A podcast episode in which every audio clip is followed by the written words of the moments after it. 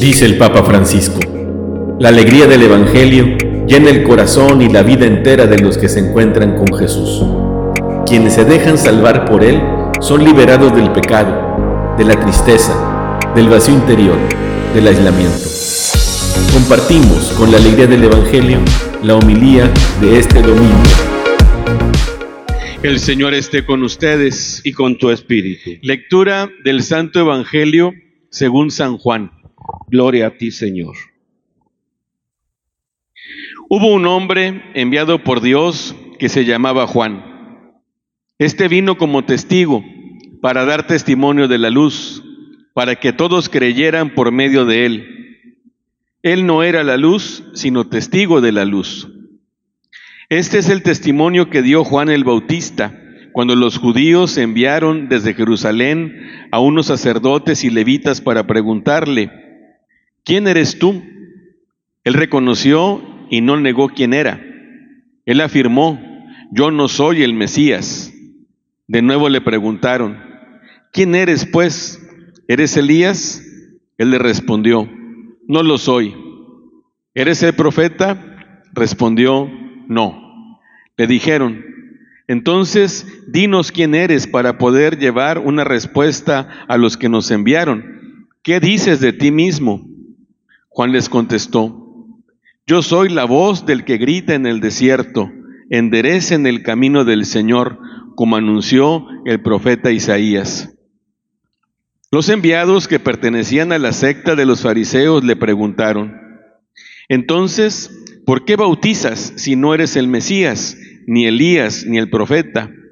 Juan le respondió, yo bautizo con agua, pero en medio de ustedes hay uno al que ustedes no conocen alguien que viene detrás de mí, a quien yo no soy digno de desatarle la correa de sus sandalias.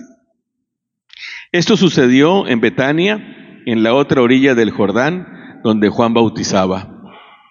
Palabra del Señor. Gloria a ti, Señor Jesús. Al principio de la misa les decía que este tercer domingo de Adviento es conocido como el Domingo de la Alegría, porque así empieza la misa en la antífona de entrada. Es un texto muy bonito de San Pablo, ahí lo tienen en sus hojitas. Dice San Pablo, alégrense siempre en el Señor. Y luego lo reitera, se lo repito, alégrense, el Señor viene. Fíjense qué invitación tan bonita. ¿A qué nos llama hoy San Pablo? ¿A qué nos invita la palabra de Dios? Nos invita a alegrarnos. Y no solamente en la tífona de entrada. Hoy hemos escuchado en lugar del salmo responsorial, en lugar de ser un salmo propiamente dicho, es el cántico de la Santísima Virgen. Está en el Evangelio de San Lucas cuando María va a visitar a su prima Santa Isabel y llena del Espíritu Santo pronuncia esta hermosísima oración. Y el estribillo que repetimos después de cada estrofa también nos invita a la alegría. Dice la Santísima Virgen, mi espíritu se alegra en Dios mi Salvador. Y ella lo va describiendo, mi alma glorifica al Señor y mi espíritu se llena de júbilo en Dios mi Salvador, porque puso los ojos en la humildad de su, de su esclava. ¿Cómo estaba el corazón de la Santísima Virgen? Desbordando de alegría. Era una mujer plena, alegre, completamente feliz. Y la segunda lectura también, así inicia San Pablo, le escribe a los tesalonicenses, hermanos, dice San Pablo, vivan siempre alegres. Fíjense cómo el tema de las lecturas, o uno de los temas de las lecturas de este domingo, es justamente eso. Nos llama el Señor a que estemos alegres. Y creo que es una invitación atractiva porque ¿a quién de nosotros no nos gusta estar alegres? ¿Qué preferimos? ¿Estar alegres o estar tristes. alegres. ¿Qué preferimos? ¿Estar alegres o estar enojados? Pues alegres. ¿Qué preferimos? ¿Ser alegres o estar amargados? Alegres. ¿Cómo nos gusta ser? ¿Alegres o amargados? Y entonces, ¿por qué será que los seres humanos a veces nos aferramos a estar tristes, a estar enojados, a tener miedo, a ser amargosos, a ser tóxicos? Todo eso nos hace felices, hace que nuestra vida se convierta en algo que deja de tener incluso sentido cuando el miedo, la cobardía, la tristeza, la amargura, la soledad se van apoderando de nuestro corazón, eso se va reflejando en nuestra vida. Por eso ojalá pongamos mucha atención el día de hoy a aquello que nos invita la palabra de Dios. Alégrense en el Señor. Se lo repito, alégrense. Mi alma glorifica al Señor, mi espíritu se llena de júbilo en Dios mi Salvador. Hermanos, vivan siempre alegres. Y fíjense cómo dice, siempre, siempre. Pero para que la alegría sea algo que perdure, tiene que haber un motivo de alegría, tiene que haber un motivo de gozo. Porque sí, hay muchas cosas que nos alegran. Nos alegra, por ejemplo, que, por ejemplo, los niños, los jóvenes, ya salieron de vacaciones. ¿Eso los pone alegres o no? Nos llenamos de júbilo. Y los que van a salir fuera de la ciudad y que se van a, a visitar a sus parientes y ya tienen ya todo listo para arrancar. Yo creo que algunos ya hasta se fueron.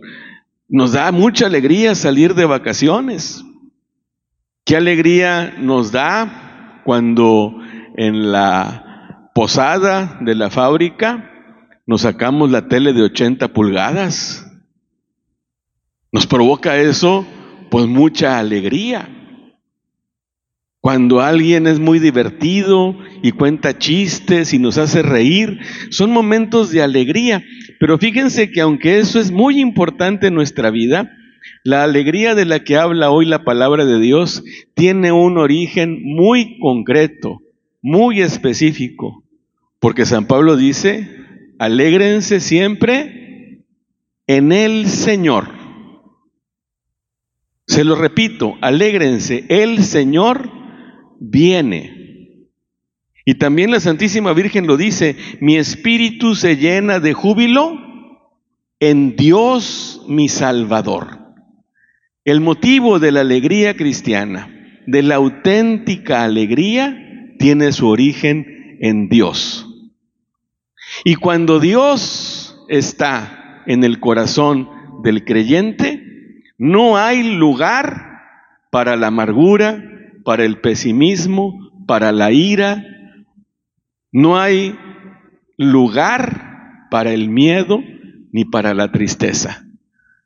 Cuando Dios llena nuestro corazón, entonces en nuestro corazón no cabe nada de eso. Fíjense cómo San Pablo eh, nos dice algo que es muy, muy importante. Dice, Absténganse, absténganse de toda clase de mal. Absténganse de toda clase de mal. Cuando nosotros los seres humanos optamos por el mal, entonces en nuestro corazón sí van a caber todas esas cosas. Cuando nosotros los seres humanos hacemos una opción y nos abstenemos de toda clase de mal, y permitimos que Dios llegue a nuestros corazones, entonces sí viene la verdadera alegría. Fíjense que eh, no se trata de carácter o de personalidad. Porque hay personalidades que son eh, ya de por sí muy alegres y están diciendo siempre chistes y a todo mundo hacen reír y están haciendo bromas y son el alma de la fiesta. Y hay personas que son serias, a las que se les eh, hasta a la, a la que les cuesta uno sacarle palabras. Hay personas que tienen la cara más bien así como tímida, pero no se trata de eso. Se trata de una alegría que brota del corazón. Y una persona tímida, una persona retraída, puede tener esta alegría del corazón. Sí la puede tener. Y también es importante entender que tampoco se trata de las circunstancias que vamos viviendo a lo largo de nuestra vida. Y esperamos a veces que la felicidad consista en que todo lo que está a nuestro alrededor funcione bien y que nos vaya bien en todo. Sin embargo, hay situaciones en nuestra vida que nos provocan preocupación. Hay situaciones como la pérdida de un ser querido o la falta de trabajo o la enfermedad que hacen que nuestro corazón entre pues en crisis y que estemos de veras preocupados y que se nos nota también.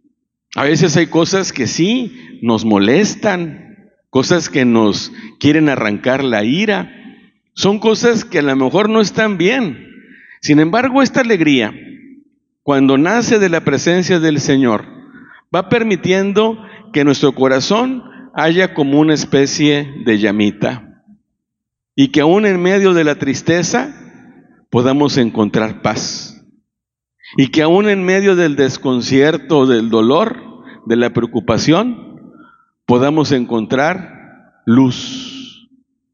Y que en medio también a veces de nuestro coraje, de nuestra ira, podamos encontrar ánimos para calmarnos. Por eso digo, independientemente de nuestra personalidad, independientemente de las cosas que nos van pasando, el Señor de cualquier manera nos llama a la alegría. Porque fíjense lo que dice el texto, y es muy claro. Alégrense siempre en el Señor. Fíjense cómo San Pablo no nos dice, alégrense cuando les vaya bien. Alégrense cuando todo esté correcto y como ustedes esperan. Alégrense los que tienen una personalidad alegre, y bullanguera.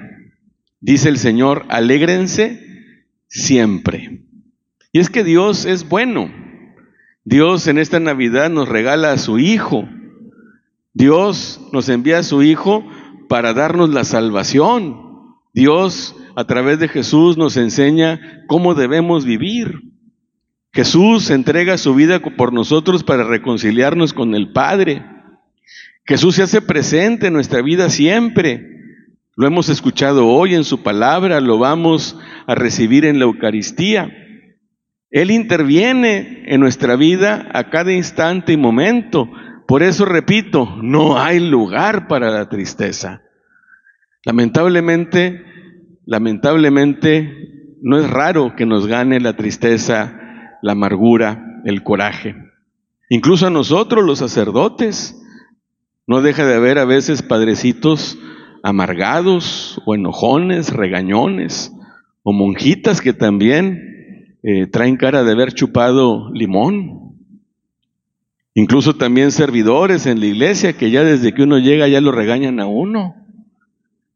Y es que también cabe que en la vida cristiana se vaya introduciendo eso.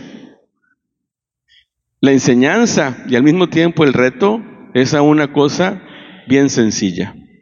Que no haya nada ni nadie que nos pueda arrebatar la alegría. Se lo repito, que no haya nada ni nadie que nos pueda arrebatar la alegría. Nadie me puede obligar a mí.